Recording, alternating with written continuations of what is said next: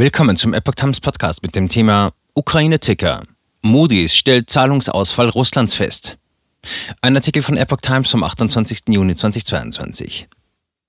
Die Ratingagentur Moody's hat wegen nicht fristgemäß beglichener Schulden bei internationalen Investoren einen Zahlungsausfall Russlands festgestellt.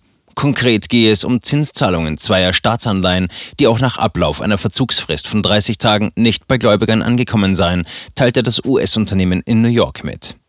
Russlands letzter Zahlungsausfall bei Auslandsschulden liegt über 100 Jahre zurück. Das letzte Mal, dass das Land seine Rechnungen bei internationalen Gläubigern nicht beglich, war 1918, nach der bolschewistischen Revolution.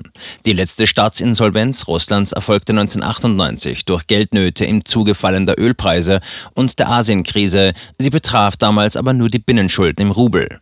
Um eine Pleite im eigentlichen Sinne handelt es sich diesmal nicht. Russlands Staatskassen sind gut gefüllt, doch wegen der westlichen Sanktionen aufgrund des Kriegs gegen die Ukraine hat der Kreml Probleme, Schulden im Ausland zu begleichen. Dass die Zahlungen Moskaus wegen Sanktionen blockiert würden, sei nicht unser Problem, sagte Kreml-Sprecher Dmitri Peskov am Montag laut Agentur Interfax. Angesichts der bekannten Probleme aufgrund der Sanktionen kommt der Zahlungsausfall wenig überraschend.